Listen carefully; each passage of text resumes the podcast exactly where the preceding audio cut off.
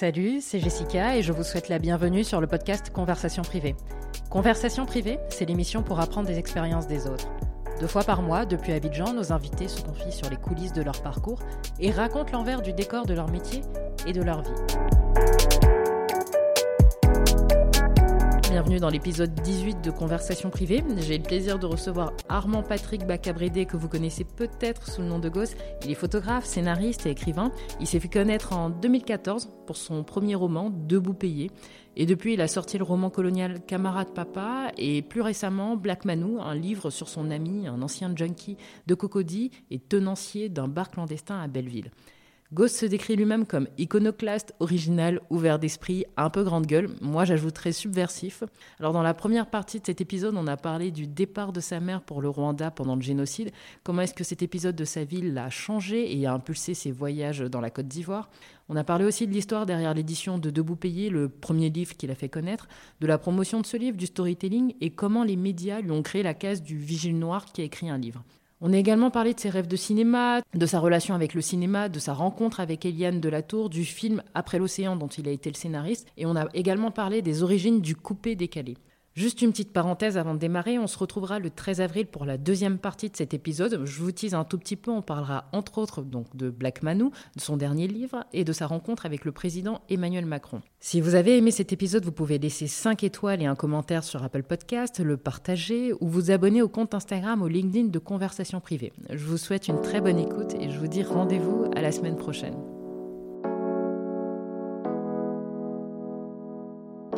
Merci Goz d'avoir accepté euh, cette invitation. Je t'en prie, euh, Jessica. Moi, je te remercie d'avoir pensé à moi. Bon, on va rentrer dans le vif du sujet, les origines. Déjà, il n'y a pas de sujet, il ne peut pas avoir de vif. tu vois D'accord. Je sens que ça va pas être simple. non, mais tu m'as dit de, m'exprimer comme je, comme je le fais tout le temps. En fait, il y a plein, tout un tas d'expressions comme ça, préétablies, en fait que les gens utilisent euh, comme ça. Quoi, ben, Qu'on utilise instinctivement, oui. instinctivement. Et puis je trouve ça un peu bateau. La langue, c'est quelque chose de très fin, ça doit être particulier. Quoi. Donc en fait, à force de tomber dans ce genre d'expression commune, là, il y a une espèce d'uniformisation du langage. Les gens, les gens se parlent, tu sais déjà ce qu'ils vont dire et comment ils vont le dire. Alors que, tu vois, la parole, c'est quelque chose de libre et de puissant. Nous sommes issus de sociétés de, de l'oralité. Et donc, au village, là, assister, rien qu'assister à une, euh, tu sais, les, réunions de jugement ou bien la fameuse réunion du matin sous l'arbre à palabre, les gars savent ce que tout le monde va dire. Maintenant, on attend comment tu vas les dire et comment tu vas, tu vas convaincre ton éditoire. Donc en ce moment-là, tu fabriques du langage. C'est ça, c'est ça toute notre civilisation. C'est pour ça que j'ai systématiquement du recul sur les mots et que j'évite d'utiliser les sujets ou mots ou expressions bateaux.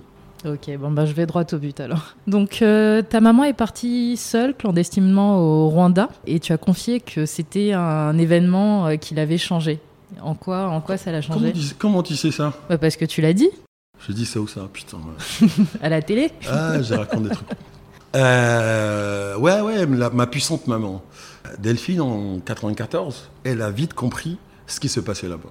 Pendant que tout le monde était à l'ouest, pendant qu'on croyait que c'était un conflit comme un autre, et tout ça. Moi, je ne sais pas, personne ne peut savoir ce qu'il a habité, mais elle était convaincue qu'il fallait être là-bas. Donc elle est partie, c'est pas clandestinement, hein. elle a monté une, avec une de ses copines, elles ont monté une Pour passer la frontière, elle a quand même... Ouais, euh, bah, pour mhm. monter, ouais ils, ont, elles ont monté une, une ONG, mhm. tu vois, pour ne pas laisser les Blancs qui viennent avec genre, les Nations Unies, avec le, le PAM, le PNUD, le truc de la santé, le truc des HCR et tout ça. Donc j'ai dit, voilà, nous, nous on, sait faire des choses. Moi, elle est infirmière, donc euh, elle sait faire des choses et elle a vite compris que, en fait, là-bas, il y aurait besoin de gens qui savent soigner des plaies. Et, euh, et puis elle est partie. Donc voilà, et elle est passée par le Kenya, ensuite le Burundi, et c'est de là-bas qu'elle est partie dans une petite ville à l'époque qui s'appelait Goma, euh, sur le lac Kivu. Et puis c'est là-bas qu'elle s'est posée. Elle est restée là-bas jusqu'en novembre.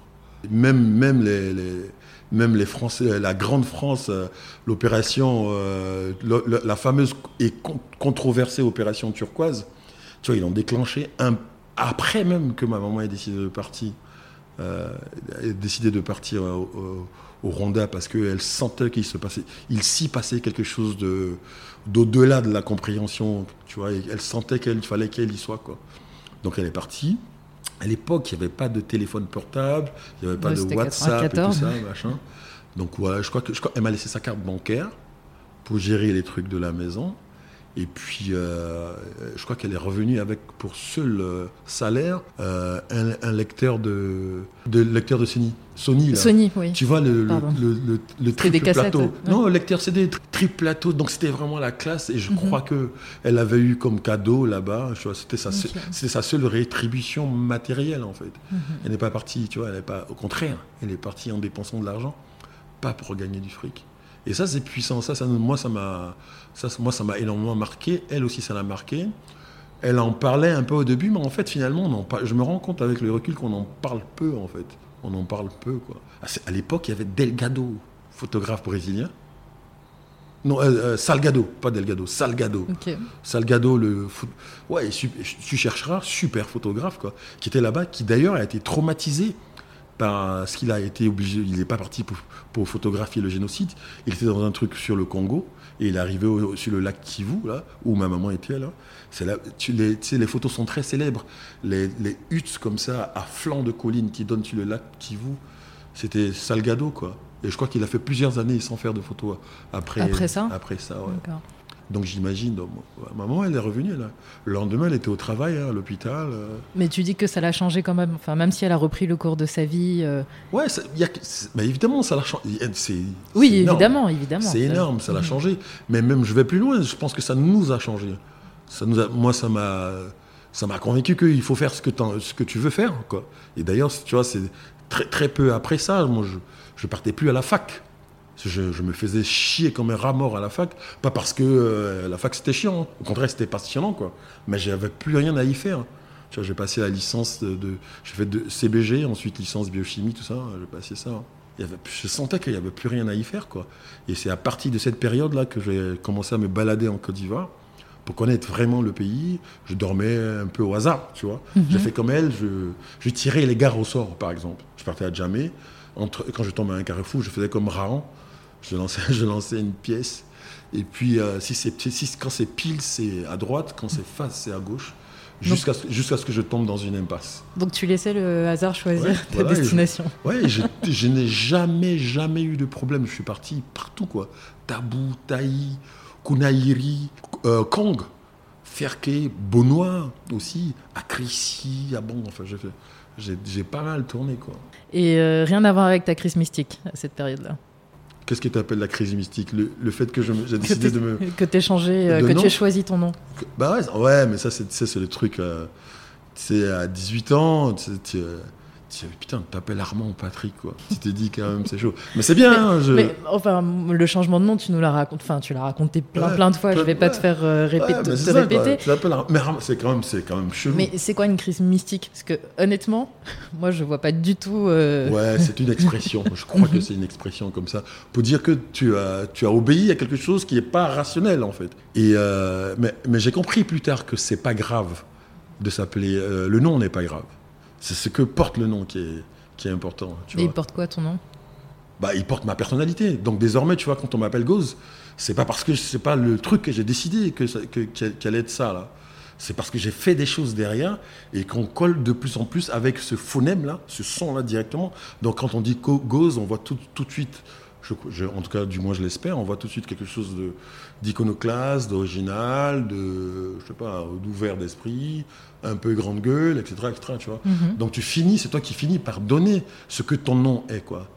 Alors que euh, en, en général, euh, en Afrique, c'est le contraire. Tu vois, tu- on, te, on te fi- on te file le nom, en fait. On te file le nom, et souvent tu finis par ressembler au nom qu'on t'a donné.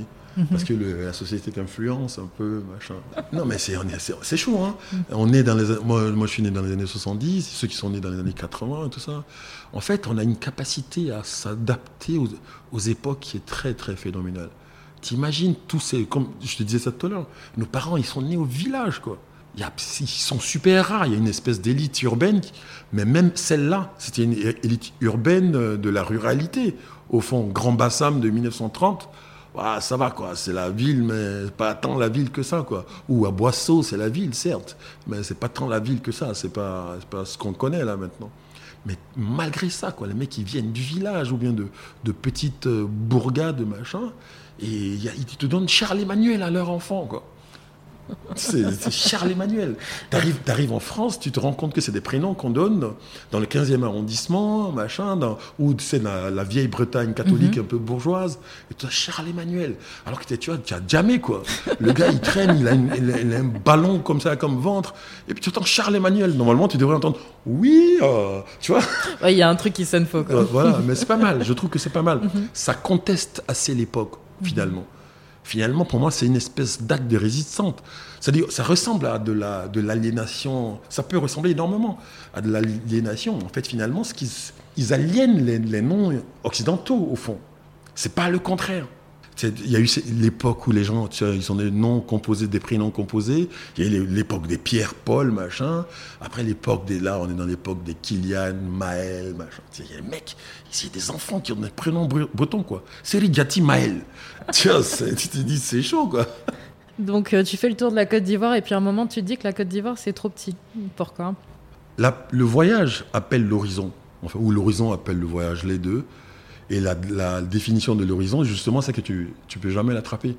Donc, quand tu avances, l'horizon recule. Et c'est ce qui était arrivé à Raon, qui cherchait la, tanière où se couche le soleil. Donc, il partait toujours vers le soleil levant et tout ça. Euh, donc voilà, l'horizon fuit en permanence. On a tendance à aller encore plus loin. Mais moi, je me sens pas exceptionnel de penser ça. hein. Nous, les humains, là, on est vraiment fait pour bouger. C'est génétique, en fait. Il n'y a qu'à voir comment on est, comment on est constitué. On est, tu vois, les grandes jambes, la capacité de transpirer, la capacité de sudation, donc régler ta, ta, ta- température. Donc tu peux supporter des grandes distances. Je sais pas, le, le- le- le guépard, il court, euh, il court à 120 km heure, mais il fait ça sur 10, 20 secondes maximum. Quoi. Après, il, il faut qu'il se refroidisse. Il va pas bien loin. Quoi. Alors que nous, tu vois, on est, parti jusqu'au pôle Nord. Il fait moins 60 degrés le matin là-bas. Il y a un gawa qui a dit Hé ma chérie Ou bien il y a une gawasse qui a dit Hé mon chéri Allons là-bas, là. Avançons un peu. D'avançons en avançons, euh, il y a des humains partout, des homo sapiens sapiens partout. Et je crois qu'on obéit à ça. Je crois que la fascination du voyage, là, est liée justement à cette, euh, cette espèce d'atavisme du mouvement qu'on a en nous.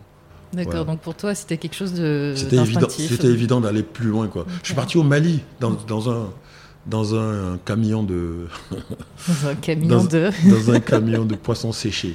D'accord. tu devais sentir bon à l'arrivée. Non, non, non. Je suis revenu du Enfin, je suis parti au Mali dans plusieurs camions.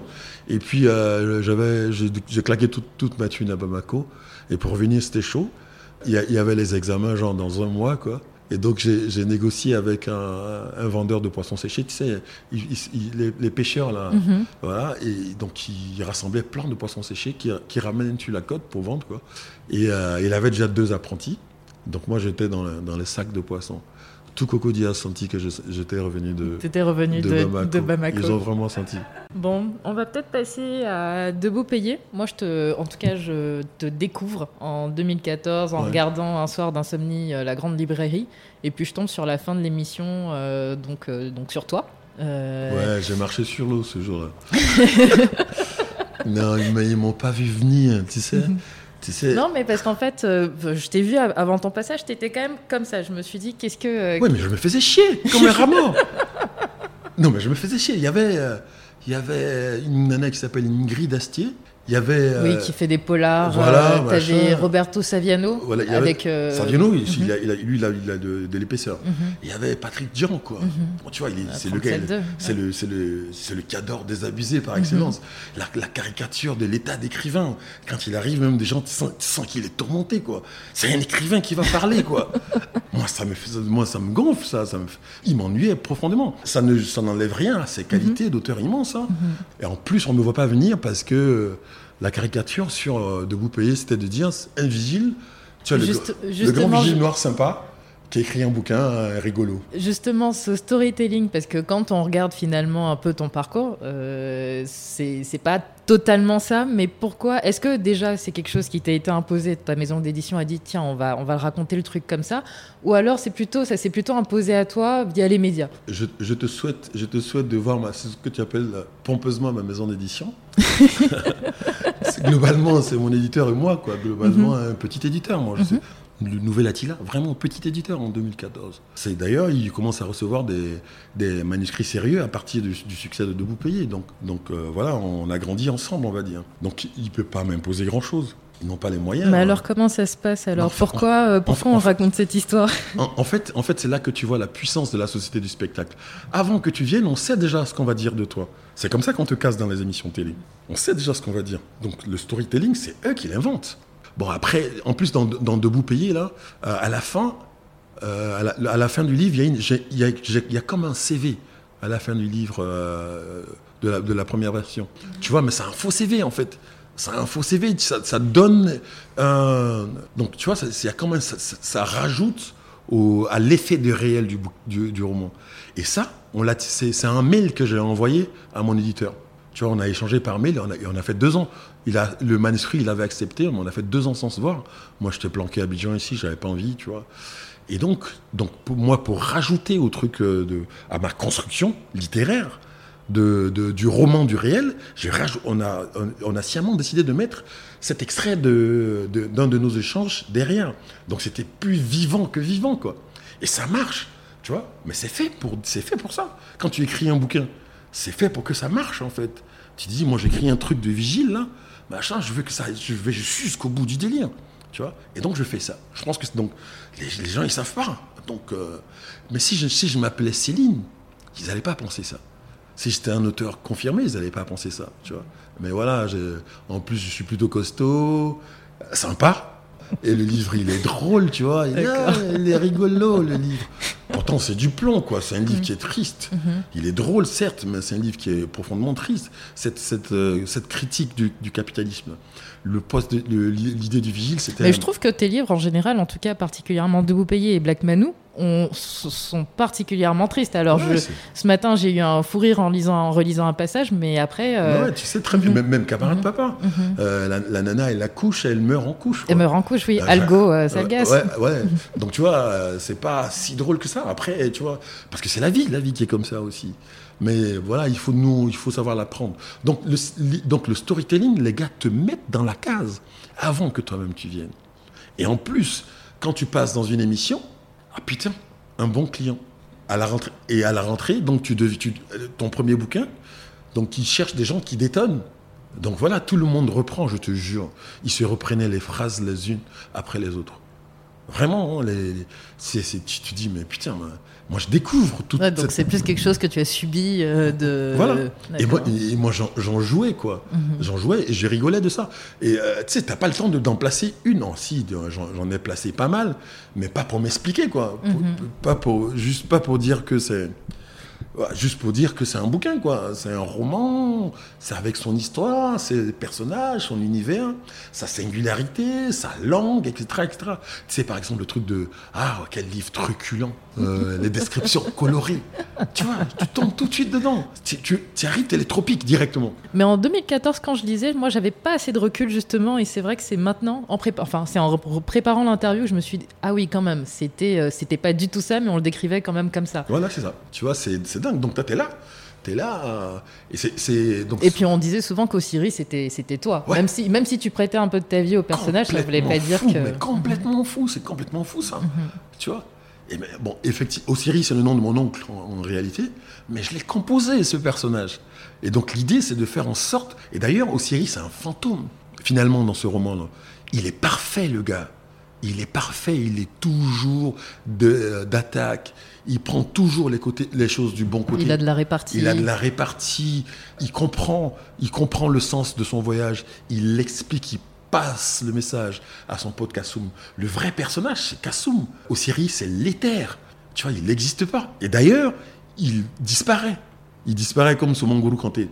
Tu vois, dans la, dans la légende Malinqué. Donc j'ai dit, moi, mon gars, il va disparaître comme Kanté. tu vois, donc on ne sait pas s'il est mort, machin. Il a, laissé, il a laissé une trace, une dernière trace de pas. Euh, donc c'est lui qui permet que le gars rencontre la fille euh, qu'il a, avec laquelle il va faire qu'Assoum rencontre la fille avec laquelle il va faire l'enfant. Mais tu vois, il laisse la trace, mais lui disparaît. Donc voilà, donc c'est de la pure composition. Tu finis de lire ça, tu vas pas dire que tu vas pas encore dire que c'est moi quoi. tu vois, tu lis un roman, c'est puissant, c'est pour ça qu'on fait ça. C'est pour ça qu'on fait ça. L'idée, c'est d'arnaquer intellectuellement les gens et de dire bon voilà. Et le gars qui se fait arnaquer, il fait oui, c'était bien bon. J'en ai bien appris et tout ça. Voilà, c'est ça, mhm. c'est ça le principe. Le cinéma, une, une toile, euh, du théâtre, c'est ça. C'est l'idée de jouer avec les codes intellectuels que nous tous nous possédons pour fabriquer une histoire singulière, soit en peignant, soit en faisant de la musique, soit en faisant du théâtre, etc. etc. Bref, en faisant de l'art, quelque chose de totalement subjectif. Et ça change quoi d'être, euh, d'avoir une petite notoriété en 2014 ah non, mais tu peux pas savoir que tu as une, petite notoriété. Ah bon? Bah ouais, tu peux pas savoir. Bah moi, si en 2014 je te croisais dans la rue, je savais qui t'étais. Ah bah c'est pas grave, mais moi je sais pas que tu sais bah si, les gens vont plus vers toi, non non, pas forcément, pas forcément. Même, aujourd'hui, les gens vont encore vers moi, mais tu vois, pas forcément. Mais tu te, en fait, en 2014, en tout cas moi, je me rendais pas compte. Mais personne n'est préparé à ça. Tu sais, nous, on s'est dit, si on vend 10 000 bouquins, c'est carton plein, quoi. On en a vendu 50 000. 50 000 Tu vois mhm. ah, Les livres de poche, pareil, tu vois, c'est 100 000 trucs. C'est un classique. Il y a des gamins qui le passent au bac de français, qui, qui euh, tu vois, tu vois ben, voilà. Mais en 2014, moi, je suis là. Hein. Moi, tu m'invites, je viens. Je suis content d'avoir la parole, parce que c'est ça le plan. Sinon, je n'aurais pas écrit. Écrit. L'idée, c'était de prendre la parole. Et d'ailleurs, moi, j'utilise toujours mes livres pour prendre la parole par ailleurs. Parce que je sais que le livre, en fait, le livre n'a pas besoin de moi. Je l'ai déjà travaillé. Le gars qui, le gars qui lit, la, la go qui lit, voilà, c'est un livre, elle a compris, quoi. Donc si moi je suis là, je ne vais pas répéter ce que j'ai écrit. Donc quand moi je suis là, moi j'en profite pour te parler de ta putain de société de consommation, de ton capitalisme, de, toute cette hérésie de la, de l'hyperconsommation, de, l'hérésie du, papier, des frontières, ou de la question de la frontière. C'est une, une question importante. Frontière, on ne sait pas, ou bien, voilà. Enfin, tu vois, j'en profite pour, pour aller au-delà du roman. Voilà, de dire, prendre prendre une, donner ma position de citoyen et de voilà surtout des citoyens citoyens engagés, on va dire. Et aujourd'hui, donc le nouvel Attila, c'est ceux qui t'ont fait confiance, mais tu avais déjà envoyé ton manuscrit à Gallimard, Le Seuil, et je crois une troisième maison d'édition. Euh, Acte Sud. Acte Sud. Parce qu'il y avait Sud dedans. Oui, qui te disait qu'il fallait que tu composes euh, maintenant euh, s'il était temps de composer ton livre. non, mais ils, étaient, ils étaient drôles. Gallimard, ils n'ont pas répondu. Mhm.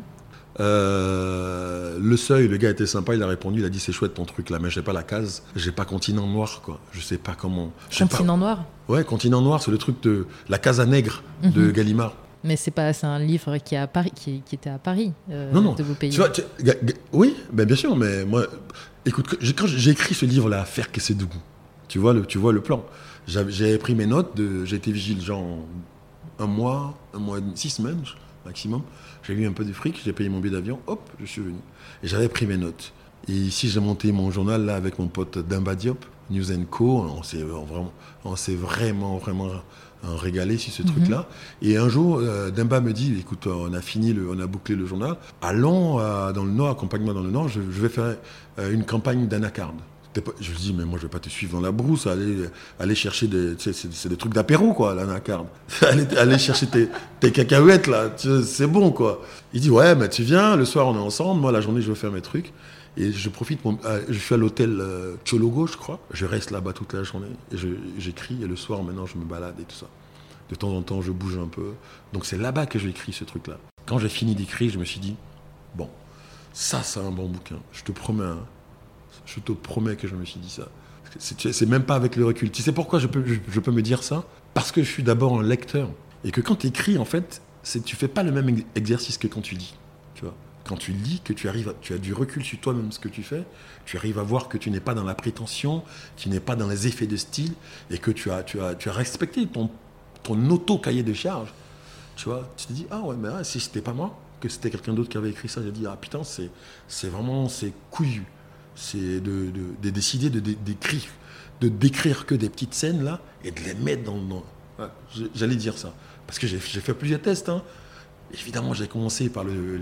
Mais toutes les scènes sont 100% vraies c'est, Ça a été vécu? Quasiment, ouais. Même, même avec la majesté. Oui, bah bien sûr. à l'entrée du Sephora. Surtout avec, avec, avec la, la princesse saoudienne. Mhm. Surtout avec ça. ils étaient fous, mes collègues vigiles. Ils disent Mais toi, comment tu fais pour attirer tous ces gens-là quoi? Moi, Je sais pas, moi, c'est parce que je suis pas vigile, c'est parce que je regarde les gens. Tu vois, moi, je regarde pas les marchandises, je regardais les gens. Donc ça se voyait que je regardais les gens. Quoi. Donc quand tu es un peu parano, tu crois que je, je, te, je, te piste, mhm. comme l'Algérien là. Mhm. Mais quand tu es normal, que tu es un peu perdu, tu n'as pas l'habitude des contacts, tu vois qu'il y a quelqu'un qui s'intéresse à toi, tu vois. C'est un peu ça le truc, quoi. Donc voilà, j'ai pris. Donc j'ai écrit ce bouquin là à, à Ferquet et puis je me suis dit, c'est un bon bouquin. Tu sais quoi? J'ai rajouté dans 20 ans, ça va cartonner. Dans 20 ans Dans 20 ans, les gens vont le découvrir. Ils vont dire, ah, c'est génial, ça, c'est vachement bien. Et euh, c'est les copains qui, avec moi, l'ont lu, quoi. Je mhm. dis, non, mais tu déconnes, quoi. Ça, c'est une bombe. Tu peux pas laisser ça. Toi, on te connaît, en plus, tu es un peu paresseux. Tu vois, paresseux, c'est l'apanage des gens intelligents. Hein. C'est les gens, qui, les gens qui, faire, qui essaient d'en faire le, moins, possible, de mettre de la façon la plus efficace Pour le plus de résultats. Voilà, c'est ça. Et euh, donc, pour, pour, pour, euh, pour pas décevoir les copains, j'ai décidé, écoutez, arrêtez de m'embêter. Je vais, je vais l'envoyer, ce manuscrit, à un éditeur, à des éditeurs. Donc évidemment, je prends les trois plus grands. Tu rigoles ou quoi? Gallimard, Le Seuil, Acte Sud, en ce moment, je ne savais même pas ce que ça, signifiait. Quoi. Je me suis dit, ouais, il y a Sud dedans.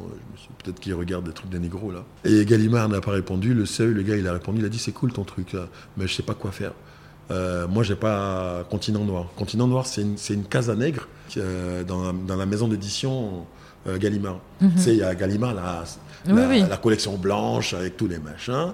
Et puis, quand tu es noir, bon, ben toi, hop, toi, tu es, va chez les négros là-bas, continent noir. Euh, parce que tu es noir, ton livre n'est mhm. pas, c'est un livre de noir. Et puis on met dessus que. chez Le Seuil ou Gallimard? Non, ça c'est Gallimard. D'accord. Tu vois Donc Gallimard, ils ont ça. Mais Le Seuil, ils n'ont pas ça. Mhm. Le Seuil, c'est Kuruma. Kuruma, oui. Ouais, le, euh, Yambo Wologem. Mhm. Donc euh, il a dit, ouais, mais j'ai pas la case et tout ça. Je, je, lui ai dit, je lui ai répondu un joli mail sur la couleur de la littérature, en citant Borges, Murakami et tout ça, machin. Et, et, ce, gars-là, il m'a répondu, il a dit, il était, il était motivé, il a dit, mais putain, mais ton mail, c'est une tribune. Tu devrais euh, la proposer à, Libération ou Le Monde. Tu sais, le gars, il me répondait, j'étais à Gagnois. Ou bien je dis, mais lui, il est à l'ouest, quoi. Vraiment, j'ai rien à foutre. Bon, acte sud, euh, c'est le gars qui m'a répondu, ah, c'est chouette tes prises de notes. Maintenant, il faut écrire euh, le livre. Je lui ai dit, mais moi, je lui ai répondu en deux phrases, mais ce n'est pas un ce n'est pas un livre que je t'ai proposé, c'est une nouvelle littérature. Aussi simple que ça. Ah, c'est couillé aussi. Ah bah ouais, non, ça c'était la vérité. Ils sont cons, quoi. Genre, tes prises de notes, ça va pas, non Et donc, le nouvel Attila, bon, on, donc c'est une amie qui dépose ton manuscrit, tu échanges avec l'éditeur. Euh, pourquoi, à ton avis, pourquoi ils ont décidé de partir avec toi pourquoi il l'a décidé? C'est un bonhomme. Il l'a décidé. oui, désolé, je vois maison d'édition, ouais, euh, moins de trois personnes. Toi tu, toi, tu vois, toi, tu vois la grande boîte et tout ça. C'est Benoît tout seul, quoi. Benoît Viro tout seul, mhm. quoi. Et c'est, il, est, il est assez iconoclaste comme moi, en fait. Totalement original. Il est, il est, il est pur, quoi, dans la recherche du texte euh, euh, frappant, singulier, avec une langue, tu vois. Donc on s'est, on s'est retrouvés. Et puis, le, début de, le début de tous mes romans, d'ailleurs, mais j'ai commencé par Debout Payé. Le début de Debout Payé, je me suis dit, c'est pas compliqué. Ce truc-là, je sais que le choix que j'ai fait est un peu complexe, un peu difficile, peut paraître difficile. Pour pouvoir euh, intéresser les gens, je vais faire un début de roman de malade. De sorte que le gars se dise, ah putain là, là j'ai un champion. Et puis après, maintenant, il voit les scénettes et tout ça, blablabla, et puis on va voir si ça marche. Mais je me suis dit, qui que tu sois, si tu commences, euh, si tu es un grand amateur de grande littérature classique, si tu commences de vous payer, t'es cuit. T'es cuit. Parce que tu vois, les gars, les gars c'est la montée là au sixième étage. Euh, tu vois, il y, a tout quoi, métaphore, analogie, tout ce que tu veux quoi. Euh, je compare ça au, K2, tout ça. J'ai dit, le, je me suis dit, le gars qui va lire ça, il faut qu'il faut qu'il soit totalement foutu quoi. Que dès, dès les premières pages, il sache que bon, écoute, voilà, moi je sais écrire. Une fois que ça c'est fini, maintenant je te propose un roman. Tu vois, parce que les gens, ils n'aiment pas trop la nouveauté. Enfin, on peut être euh, gêné un peu par la nouveauté. Donc, j'ai planté ce truc qui est un peu, qui est relativement assez classique, hein, finalement. Et puis après, quand tu rentres dans le roman, tu te rends compte que ah, c'est autre chose, quoi. C'est quelque chose que, que tu n'as jamais vu, tu n'as jamais vu ce style-là, etc., etc. Donc c'était ça le plan. Et donc lui, Benoît, il est tombé dans le piège comme un gamin, quoi. Donc euh, quand ma, copine Céline lui file le, manuscrit, lui, il était un peu vexé parce que en général, c'est les petits éditeurs indépendants, ils n'aiment pas qu'on leur donne des manuscrits de main à main comme ça. La plupart des gens, ils te, filent des manuscrits sur leur vie qu'ils considèrent extraordinaires, quoi. Donc ils écrivent ah ouais j'ai une vie de ouf. Donc j'ai écrit ça sur un, roman, tu vas voir, c'est super intéressant. Donc il avait un peu peur de ce truc-là, mais il se faisait un peu chier sur sa table d'éditeur là, où il n'y avait pas, tu vois, il y avait pas beaucoup de monde. C'était un salon du livre indépendant, voilà quoi. Et il a fait l'erreur de d'ouvrir, d'ouvrir quoi. Premier chapitre, il était cuit. Il était cuit et donc ça marchait. Donc c'est vraiment le style qu'il a emporté quoi. C'est le style et puis l'engagement politique qui l'ont emporté. Maintenant, on est vraiment potes, quoi. Et depuis, j'ai gardé cette, cette facture-là des, débuts de roman. Donc ça peut être difficile. Par exemple, dans, dans Camarade Papa, ça commence par les vagues et la barre, quoi. Donc il faut te poser. Il faut être concentré. Ah bah oui, bien sûr. mais c'est ça, quoi. C'est bon. On a, mhm. on, a, on a, le temps de regarder TF1 par ailleurs. De temps en temps, il faut, faut utiliser un peu son cerveau, quoi. C'est tout. et donc l'écriture, toi, c'était plutôt pour entrer dans le cinéma? Non, non, non. L'écriture, pour moi, c'est un, peu, un peu tout, quoi. J'ai commencé par le cinéma. Parce que toi-même, tu dis que tu es un cinéaste. Ouais, parce que j'ai commencé par le cinéma, mhm. en fait. par la photo. Donc, la photo, euh, c'est. ensuite, le cinéma, c'est 24 photos à la minute, à la seconde. J'ai commencé par la photo, ensuite le cinéma. J'avais des rêves de cinéma. Mais pas de devenir acteur, mais d'être. Euh, mais d'écrire des scénarios. D'écrire des scénarios, tout ça. Mhm. Mais, je, mais je, me contentais à l'époque d'écrire des, pamphlets un gros pamphlétaire. Moi, j'adorais ça. Les textes courts, mhm. les textes courts et puissants qui te sautent à la gorge. Bah, tu es toujours fan d'ailleurs, on le retrouve. Euh, bah, on retrouve ça mhm. toujours. Mhm. Euh, je les appelle, ici, c'était des textes indépendants, courts, forts, euh, tu es pointus en même temps, acerbes, tu vois, des choses comme ça. Ça te saute à la gorge. Et puis tu rigoles, mais c'est pas si drôle que ça, tu vois. Je les appelle des jaguars parce qu'ils sont, ils sont tu vois, rablé sur eux, super costaud, hyper puissant, ils te sautent à la gorge. Donc j'étais un grand spécialiste des jaguars. Je faisais des jaguars sur toutes les situations, quoi. C'est deux pages, quoi. Deux pages maximum. Sinon, c'est 3000 signes, autour, tu vois, autour de ça, quoi. Donc j'étais déjà un grand spécialiste des jaguars, mais je ne faisais, pas, je faisais pas des jaguars les uns à la suite des autres. Puis j'avais cette idée de, de faire un, un, roman colonial, une grande saga coloniale, deux, des chroniques de Cocody. Donc, mais, tu vois, je me, me lançais pas, quoi. Jusqu'à ce que je rencontre euh, Eliane Delatour, qui venait juste de finir Bronx Barbès et qui voulait faire son second film, qui a déposé son. On s'est rencontrés par hasard, hein, et on est devenus très potes tout de suite. Parce que euh, à la séance de cinéma, là, je l'ai défendu par rapport à quelqu'un.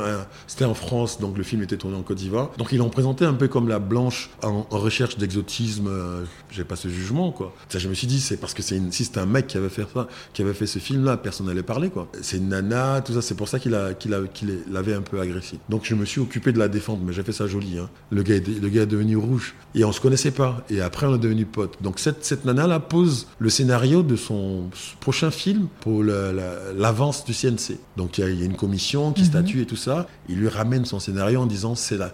Écoutez, madame, c'est de la merde. Votre truc, votre film d'avance, c'était bien, mais ça, c'est un scénario ni, ni fait ni à faire, quoi. Tu vois Donc vraiment, ils ont été très durs, quelque chose de ce genre. Ils ont été très durs avec elle. Et comme on était très potes, elle s'est confiée à moi. Quoi. J'ai dit non, je l'appelais la vieille mère. J'ai dit non, la vieille mère, faut laisser ça, faut laisser ça. On va faire, on va faire ton scénario. Donc on s'est vu et on a commencé à parler autour du scénario. Et finalement, on décide de l'écrire ensemble. Il y avait moi, elle, et puis euh, un pote de temps en temps qui m'accompagnait qui s'appelle Bad. Et en fait, elle m'apprend tout, Eliane de la Tour. Elle m'apprend tout. On, commence par faire des enquêtes. On était, moi j'ai vu naître le coupé décalé. C'est comme ça. Je les ai tous rencontrés. Tous les mecs du coupé décalé. Avant qu'ils soient ce qu'ils sont. Les Duxaga. Les Duxaga, mhm. les Molaré, les Solo Béton, c'est du boulevard. tous, ils étaient, ils étaient boulevard, euh, boulevard Sébastopol, là. Mhm. Rue du Château d'Eau, tu vois. Mhm. Voilà. C'est tous là-bas. C'est ça, qu'on appelle le, c'est ce qu'ils appellent le boulevard, quoi. Où il y a tous les salons de coiffure ivoiriens, ils ont chassé les aérois. Ils ont conquis la route, les Ivoiriens, c'est comme ça qu'ils ont fait. et on, traînait dans tous les maquis. Avec Eliane, on est parti jusqu'en Angleterre pour voir comment ils voulaient là-bas aussi. Comment, parce que c'était des voleurs, c'était des, petits escrocs à la petite semaine. Tout le blabla, tout le discours là-bas, là, euh, derrière, c'est n'importe quoi. On sait, on sait tout ça. C'est de l'hypocrisie. Donc à la base, ce sont bel et bien des voleurs. Des voleurs et des escrocs. Euh, donc c'est à, à coup de faux chèques, euh, voilà, le brouter là. c'est brouteur. Brouteur, c'est l'échec, hein, c'est le, c'est manger la feuille quoi, le brou. Mhm. c'est manger la feuille, la feuille, surtout la feuille de, tu sais, du, du Crédit Lyonnais là. Mhm. Euh, donc BNP, le truc vert. De, oui, de la BNP, oui. Tu vois, donc ça mhm. ressemble vraiment, ça ressemble vraiment à des... Des billets verts. À des billets verts, quoi. Et puis à l'époque, tu vois, ils, traficotaient avec les aérois, les, les cartes d'identité qui n'étaient pas sécurisées, tout ça. C'est comme ça que ça, ça commence. C'est une vieille arnaque, hein, euh, qui, introduite par les Yougos et les Gitans, là. Ensuite, les aérois ont pris le truc. Les Ivoiriens, ils ont, ils ont monté ça en truc, en épingle. Il y avait le 36-15, où ils montaient le, les 36-15, c'est quand ils montent les fausses associations. Oui, euh, oui, oui. Voilà, pour aller, tu vois, pour récolter de l'argent. Pour récolter de euh, l'argent, ils mhm. vont à l'intérieur, euh, ils vont dans, la, dans, les campagnes françaises là, machin. Donc ils ont les, vrais statuts, les gens donnent vraiment de l'argent et tout ça, machin. Ils, ils, prenaient ça pour faire le show le dimanche, quoi. tu vois, c'est ça qu'ils faisaient. Ok. Donc c'est pas la peine de, il n'y a pas de poésie dedans. C'était des, des, des petits escrocs à la petite semaine. Je répète, Duxaga, Molare et tout ça, machin, tous ces gens-là, tout, tout ce noyau du début du coupé décalé, là, à la base, ce sont des petits escrocs à la petite semaine qui flambaient quand ils réussissaient des coups. Et puis après, David Monceau, machin, le truc de la musique. Et après, surtout, Arafat, en fait, Arafat sort du truc. Il sort le coupé décalé de ce, de ce machin un peu, un peu minable. Lui, lui, il est vraiment musicien. Donc il invente un truc, d'ailleurs, il invente un truc c'est qui devient autre chose. Et, il met sous les, sous les teignoirs tout le monde, tous ces opportunistes de leur, du propre mouvement qu'ils ont créé. C'est un boys band, euh, le début du, du coupé décalé. Mm L'autre, Doucouré Stéphane, il ne sait pas chanter. Tu vois, il a, il a, il sait pas chanter. il, est derrière. Parle, il parle, il parle derrière. mais ça, Et ça marche. Et c'est génial. C'est génial. Ça marche. Hein. Ils, ils comprennent. Ils comprennent la société comprend le truc, ça marche, je trouve ça génial. D'ailleurs, c'était le plus, euh, c'était le plus avancé. Le, le euh, parmi eux, c'est pas, c'est pas un hasard si c'est, si c'est lui qui est devenu une espèce de légende. C'est vrai que sa mort tragique aussi a, en a à rajouter à cela, mais voilà les Moulari, là, ils sont là aujourd'hui, quoi. La musique est tout aussi, tu vois, mhm. pas terrible, quoi. Et tout le monde sait ça. et tu vois, les, autres, ils savent, les, Arafat et sa bande, là, eux, ils se connaissaient la musique. Kérosène, là, ou bien mhm. l'autre. Kérosène DJ. Voilà, tu vois, tous ces gens-là. Il y, a un autre encore, là. Euh, c'est des bons, c'est des vrais DJ, quoi. Ou bien euh, mon, mon, cousin Ramé Ramé, là. DJ Lewis. DJ Lewis, DJ Lewis, euh, tu vois, machin, tous, tous ces gens, ils deviennent, ce sont des vrais DJ qui connaissent, qui ont une vraie culture musicale. Donc ils montent le truc un peu plus haut jusqu'à ce qu'Arafat en fasse le truc, tu vois, il en fasse euh, une explosion nucléaire, tu vois. Et syncope à gogo, en veux-tu, en voilà, temps contre temps, veux-tu, en voilà, rythmique ici, guitare électrique, il rockise le truc, euh, appelle 8500 volts. Tu vois, il électrifie le truc, quoi. Mais il met la danse, la manière. C'est fini. Il sort, de. Lui, il mérite l'argent qu'on lui donne. Et d'ailleurs, Saga finit par comprendre. Euh, il devient euh, un véritable artiste qui touche de l'argent de ce qu'il a inventé, de sa, de sa musique, de son attitude. Un artiste, quoi. Voilà. Donc, euh, tu vois, ils ont fait des trucs bien, quoi. Ils ont pris ce truc un peu pourrave, là, qu'ils ont transformé en, musique, en quelque chose de bien. Faut jamais, par contre, il faut jamais oublier que ça vient de là que ça vient de là. D'ailleurs, depuis qu'Arafat n'est plus là, il y a, tu vois, il y, a, un retour en force du Zouglou et du Rapivoire. Mhm. Voilà, un, seul être vous manque et tout est dépoupé. Donc oui, avec Eliane Delatour, Donc avec Eliane Delatour, euh, on est vraiment, vraiment au, cœur de l'action. Moi, je on partait les dimanches quand les gars faisaient les travaillements. Mhm. Tu vois, donc on regardait tout ça avec Bad, on regardait dans notre coin comme ça. On partait dans les petits maquis où les gens s'inventaient une nostalgie du pays. Ils écoutaient de la musique du pays. Tu vois, ils étaient pas, ils étaient déconnectés de la société française et je, je trouvais ça puissant qu'ils puissent créer leur univers comme ça dans cet endroit-là. Donc c'était assez fort, quoi. Et donc on traîne vraiment. Et après ce travail de, de terrain là, on se pose et on écrit un film qui s'appelle Les oiseaux du ciel et après, elle change le titre en Après l'océan. Mm -hmm. l'histoire de deux gars, deux potes qui sont là-bas. Il y a un qui est dans le deal, donc sur le mauvais chemin. Et puis il y a l'autre qui décide de travailler vraiment euh, bien, quoi. Et bizarrement, euh, c'est celui qui décide de travailler qu'on rapatrie. Mhm. Et qui, quand il revient en Côte d'Ivoire, il, euh, tu vois, il est un peu la honte des gens. Toi, tu es parti en banque, tu es revenu. Alors que l'autre, qui est le voleur, le dealer, machin, machin, quand lui revient, et tu vois, il, fait il arrose. il arrose, il fait le cash money, quoi. Tu vois, cette, espèce d'anti-héroïsme. Donc c'est Eliane Delato, qui, donc c'est en travaillant sur ce film-là. Elle, elle était assise sur son Mac. Moi, j'étais debout, debout. Il y avait Bad à côté de moi et on dictait les, phrases. Tu vois, c'était génial, quoi. C'était, on, elle nous challengeait, on la challengeait, donc on a monté le truc comme ça, quoi. Et euh, après, on s'est, après, on s'est, on s'est pris la tête, hein, évidemment. Tu sais, en France là-bas, au début, tu es, tu es auteur. Après, quand tu as écrit les films, que tu as eu de l'argent, tu deviens réalisateur quand il y a beaucoup d'argent, tu deviens PDG. Tu vois, c'est plus de l'art, ça devient autre chose. Donc voilà, on s'est un peu pris la tête là-bas, mais c'est ça qui m'a formé. Tout de suite après ça, j'ai commencé à faire des documentaires, j'ai écrit, des scénarios, tout ça, mais non. Maintenant, ce qui était compliqué, c'était de trouver du fric pour faire ces, films. Je me suis dit, bon, en attendant de faire des films, je vais écrire des bouquins.